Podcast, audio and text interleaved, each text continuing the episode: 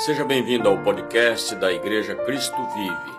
Toda semana, estudos, reflexões, meditações visando o seu crescimento espiritual. Deus te abençoe.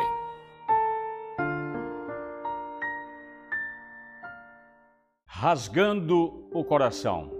Esse é o tema da mensagem de hoje, baseado no profeta Joel, capítulo 2, versículos 12 a 14, que diz o seguinte: Agora, porém, declara o Senhor, voltem-se para mim de todo o coração, com jejum, lamento e pranto. Rasguem o coração e não as vestes. Voltem-se para o Senhor, para o seu Deus, pois ele é misericordioso e compassivo muito paciente, cheio de amor. Arrepende-se e não envia a desgraça. Talvez ele volte atrás, arrependa-se e, ao passar, deixe uma bênção. Assim vocês poderão trazer ofertas de cereal e ofertas derramadas para o Senhor Deus. E essa é uma palavra que eu reputo de muita importância para nós. E eu rogo ao Espírito Santo que potencialize essa palavra, que unja minhas palavras, que encontre corações abertos, solo fértil, para que essa palavra frutifique e produza os frutos que o Senhor deseja. Amém. Se você concorda, você que ouve aqui pessoalmente, você que ouve na sua casa, você que vai assistir no YouTube, depois lá no podcast, olha, vários canais para possibilitar o maior número possível de ouvintes. Que Deus abençoe então esta palavra. O que significa rasgar o coração? Quando Deus entrou em aliança com o povo de Israel, ele fez promessa de que grandes bênçãos o acompanhariam se fosse obediente às suas leis e aos seus preceitos, mas caso se rebelasse e não cumprisse os preceitos divinos, Deus retiraria sua mão protetora desta nação e permitiria que a terra não fosse mais próspera. Os israelitas seriam afetados por pestilências, as pragas tomariam conta das suas plantações, não haveria chuva sobre a terra, e se com tudo isso eles não se voltassem para o Senhor em arrependimento, os inimigos cercariam aí, eles se tornariam cativos. Inclusive, tem uma mensagem lá no capítulo 28 de Deuteronômio, Levítico 26, quando o Senhor dá uma lista das bênçãos que acompanharão aqueles que obedecer e também uma lista das maldições para quem desobedecesse suas, suas, seus preceitos, né? Então, as bênçãos são decorrentes da obediência e as maldições são decorrentes da desobediência ao pacto, à aliança de Deus com seu povo. Eu creio que a mensagem do profeta Joel, assim como a do profeta Sofonias, é dominada por um único tema: o dia do Senhor. O dia do Senhor é a ocasião da vingança ou a retribuição divina. No entanto, o profeta transmite a sua mensagem de modo único. Uma terrível praga de gafanhotos havia devastado a produção agrícola de Judá, deixando o povo e os animais com falta de alimentos. Além disso, o templo ficara sem ofertas, o povo parou de ofertar ao Senhor. E isso o impulsionava a fazer um chamado para o arrependimento com maior urgência possível. Está nos seus capítulos 12 a 17, né? além do que já lemos, mais um complemento. Então, se o povo respondesse ao convite, receberiam bênçãos maravilhosas, bênçãos maravilhosas, inclusive o derramamento do Espírito Santo de Deus, prometido no capítulo 2, de 28 a 32. Também a derrota dos inimigos, o livramento e a restauração, com o Senhor convivendo no meio deles. Essa mensagem de Joel é muito relevante, não só para aquela época, mas para todas as épocas. principalmente para a geração do tempo do fim, a nossa geração. Porque ela vislumbra no horizonte acontecimentos da maior seriedade. O juízo do qual não se pode fugir será derramado sobre os inimigos do povo de Deus, bem como sobre o povo da aliança, que virou as costas para Deus. Entretanto, para quem se arrepende, há um futuro glorioso, tão resplandente quanto o próprio Deus. Por essa razão, Joel diz: Ainda assim, agora mesmo, diz o Senhor, convertei-vos a mim de todo o vosso coração, e isso com jejuns, com choro e com pranto. Rasgai o vosso coração e não as vossas vestes. Convertei-vos ao Senhor vosso Deus, porque Ele é misericordioso, compassivo, tardio em irar-se e grande em benignidade, e se arrepende do mal. O juízo divino, ou até mesmo o aviso referente a ele, tem a intenção de mover o povo a voltar para o Senhor. Este é o propósito que Deus colocou também no meu coração para falar com a nossa congregação, para falar com aquele cristão que está sem congregar, aquele que está aí ainda não achou seu lugar no meio de uma congregação de Deus. Então, que você tenha a oportunidade de ouvindo esta palavra, tomar uma posição, pedir perdão ao Senhor e voltar para o aconchego de Deus, para o abrigo do Altíssimo.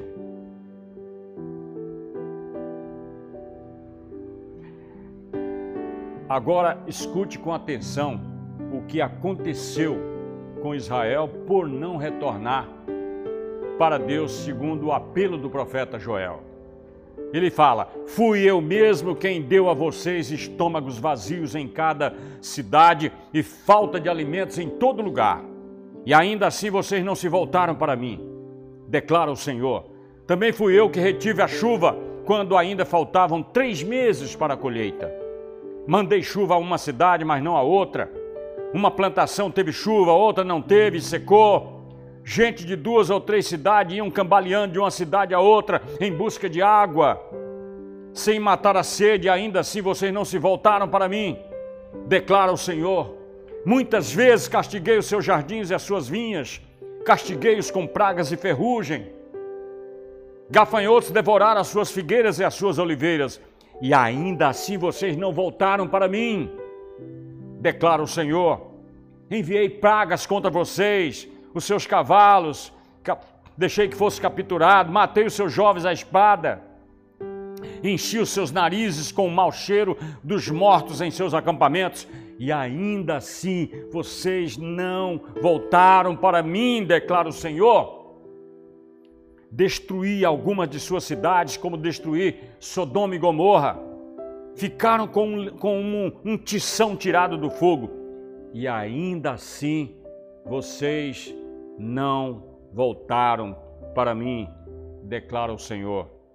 Isso foi dito por Amós, no capítulo 4, de 6 a 11. Quando eu lia esse texto, isso aconteceu há mais de mil anos antes de Cristo. Mas eu fui transportado para os dias de hoje, vendo essas calamidades que estão acontecendo no Brasil, que aconteceu no litoral norte de São Paulo, com uh, dezenas de mortos, né? que aconteceu em Minas Gerais anos atrás, que aconteceu uh, na, lá nas, em Petrópolis, que aconteceu uh, na Bahia, que tem acontecido em vários lugares, terremotos lá na, na Turquia e parte da Síria, suspeita de terremoto, indício de terremoto para os Estados Unidos. Então, tudo isso faz crer que nós estamos vendo uma geração que não se volta para Deus. Estamos no meio de uma geração corrompida, corrupta, uma geração má, uma geração em que a juventude é mais amiga dos prazeres que amigos de Deus. Então eu percebo a mão de Deus sobre estas catástrofes como uma maneira de despertar as pessoas para se voltarem para Deus. E tem aquela chamada: sai do meio deles, vem para o arraial do Senhor, saia do meio dessa geração má e corrompida. Agora, esse retorno que vai acontecer não deve ser uma coisa exterior, apenas no sentido religioso. Né? A ordem é rasgai o coração e não vossas vestes. Quer dizer, um arrependimento genuíno, autêntico. Deve ser um arrependimento e uma volta para Deus com toda a sinceridade e com todo o coração. Bom, vamos traçar a diferença como as pessoas não devem se converter e depois como elas devem se converter. Como elas não devem se converter? Não deve ser uma forma meramente exterior, só para satisfazer um contexto social, né? Muitas vezes, quando a pessoa participa de grandes cultos, faz um apelo, muitos levantam a sua mão, mas depois sai e não volta mais. O costume antigo era isso: sempre que vinha uma, uma catástrofe, sempre que vinha uma maldição, a pessoa, primeira hora, rasgava as vestes, jogava, raspava o cabelo, jogava pó de cinza na cabeça e ia lá ficar numa posição de lamúria, numa posição de quebrantamento, mas que muitas vezes era só exterior. Não era de coração. Era só para mostrar piedade aos olhos dos outros. Aquilo representava, na verdade, um ato simbólico. Mas muitos se comportam assim ainda hoje. Apressadamente, principalmente quando vem, veem que o tempo do juízo se aproxima. Nós estamos vivendo o princípio do fim. Os filhos de Israel, eles queixaram-se de suas perdas, mas não se queixaram dos seus pecados. Muitos hoje clamam até revoltados contra Deus, se acham injustiçados, mas não deixam seus pecados, não se arrependem. Estão muitos estão realizando obras exteriores, Muitos fazendo caridade acham que vão alcançar o favor de Deus pelas obras, mas a salvação é pela fé. No nome de Jesus, não é por obras para que ninguém se glorie. Muitos fazem isso, estão ainda longe de Deus. Eu sou o pastor, eu entrego uma mensagem. E aí você me pergunta: como eu devo proceder para me converter? O que, que eu preciso fazer? Essa, aliás, foi uma pergunta que o carcereiro de Filipos fez para o apóstolo Paulo. O que, que eu preciso fazer então, meu irmão? Sim, crer no Senhor Jesus e será salvo tu e a tua casa. Então, como as pessoas hoje devem se converter? Primeiro, tem que ser de todo coração, com sinceridade e, se possível, com jejum, com choro, com lágrimas. Seguindo o exemplo do próprio Senhor Jesus, que por exemplo, jejuou 40 dias, chorou muito, lamentou sobre Jerusalém. Na carta aos Hebreus 5,7 diz assim: Durante os seus dias de vida na terra, Jesus ofereceu orações e súplicas em alta voz e com lágrimas. Aquele que eu podia salvar da morte, sendo ouvido por causa da sua reverente submissão. Então ele orou ao Pai sempre também a pessoa deve se converter com o coração quebrantado. E eu vou citar ah, quatro exemplos de pessoas do passado que se quebrantaram diante de Deus, rasgaram o coração e foram ouvidos. Primeiro, Ana, que veio a ser mãe do profeta Samuel. Ana respondeu assim: ela estava no templo orando ali, até babando, né, chorando muito. E é o profeta, o sacerdote Eli achou que ela estava bêbada, de tanto quebrantamento que ela estava. E ela disse: Não se trata disso, meu senhor. Eu sou uma mulher muito angustiada. Eu não bebi vinho, nem bebida fermentada. Eu estava derramando a minha alma diante do Senhor. É isso que Deus quer de nós, derramando a nossa alma. Né? Está lá em 1 Samuel 1,15.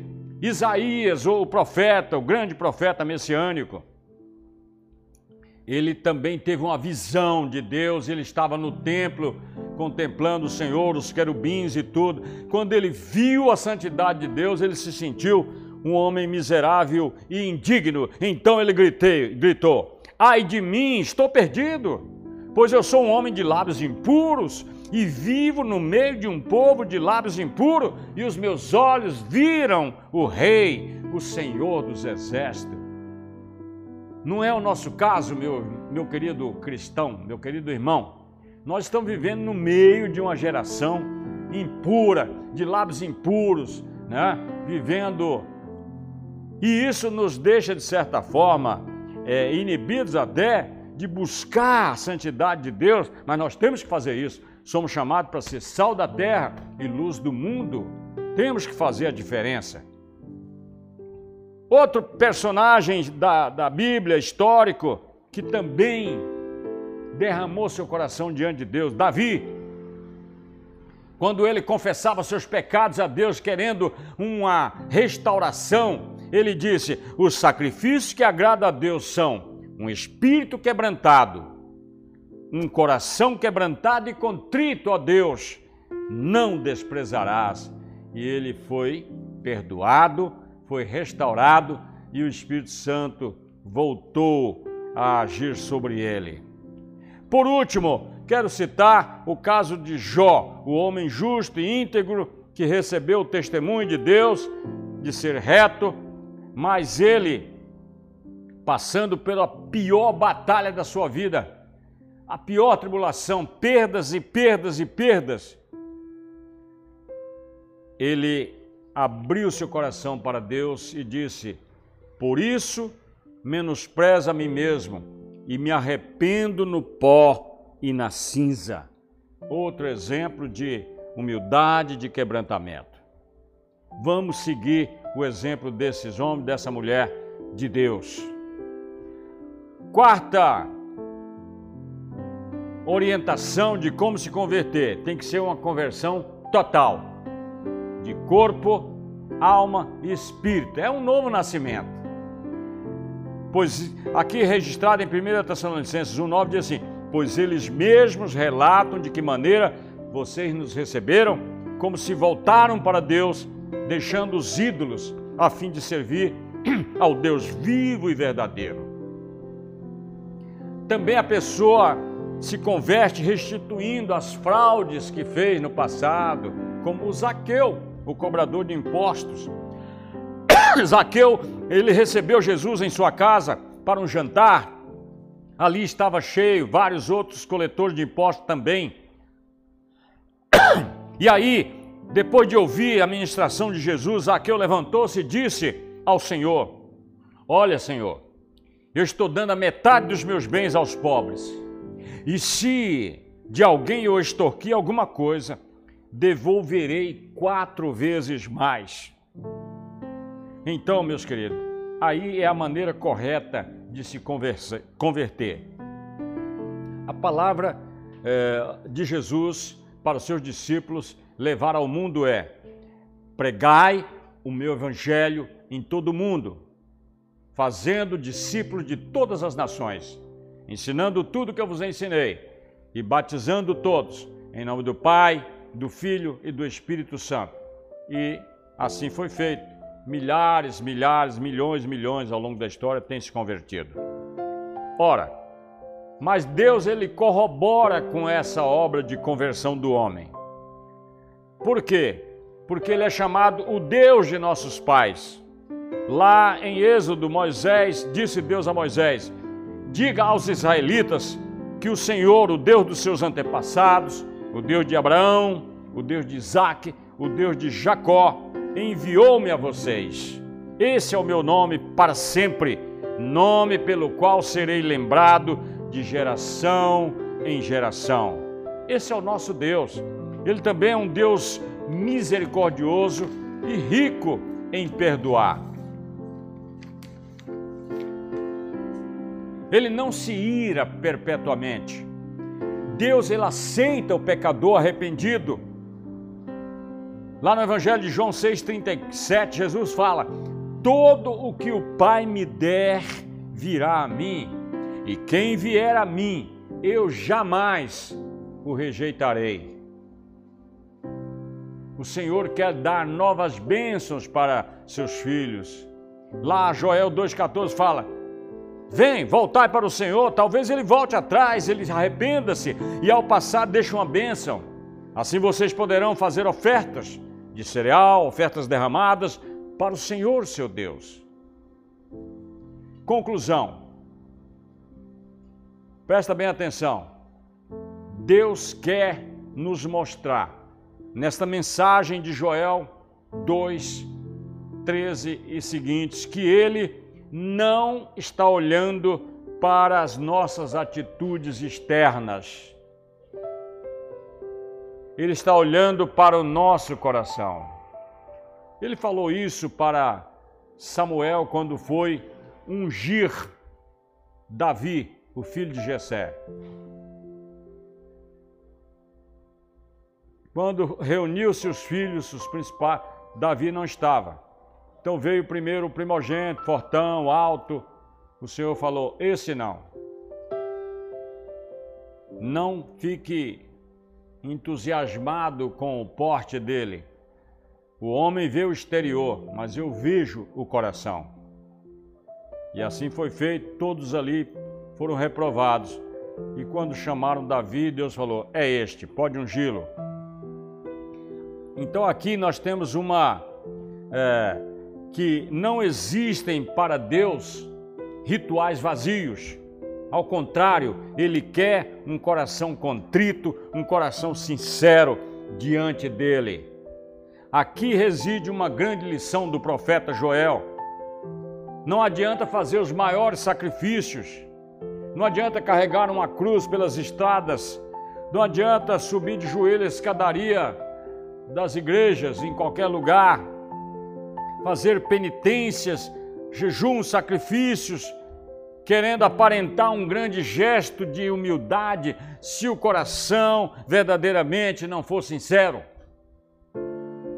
Isso seria apenas uma falsidade ou um farisaísmo declarado, era a prática dos fariseus. Meus queridos, eu tenho um apelo a fazer para a igreja, para tantos quanto estão me ouvindo vamos dobrar nossos joelhos, vamos rasgar nossos corações, vamos nos derramar diante do Senhor, confessando nossos pecados, nossas falhas, suplicando a presença do Espírito Santo, porque o Senhor quer nos abençoar, tenha certeza disso. Então, se hoje você ouviu esta palavra, é para você mesmo. Tome uma atitude agora e venha para o Senhor. Eu vou orar por você Vou orar por você que está em casa, vou orar por você que estará ouvindo esta palavra depois deste domingo, não importa quando. Esta palavra é de Deus e não voltará vazia. Senhor, está entregue esta mensagem. Que o Espírito Santo toque nos corações de todos que vão ouvi-la, que caia em corações sedentos, corações dispostos a se a rasgarem, a se derramarem diante do Senhor, confessando seus pecados, recebendo a bênção que Deus tem preparado para ela.